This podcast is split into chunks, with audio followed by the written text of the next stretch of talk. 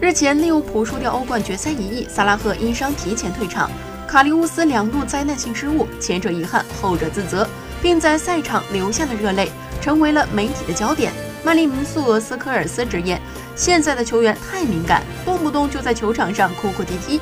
萨拉赫因伤离场，只踢了二十分钟，面对决赛的舞台，无法帮助球队再向前一步，同时自己的进球记录也画上句号。另外一点，俄罗斯世界杯越来越近。法老终抑制不住自己的感情，流下了眼泪。但斯科尔斯毫不留情，伤病本来就是比赛的一部分，哭泣无法解决任何问题，只会让人厌烦。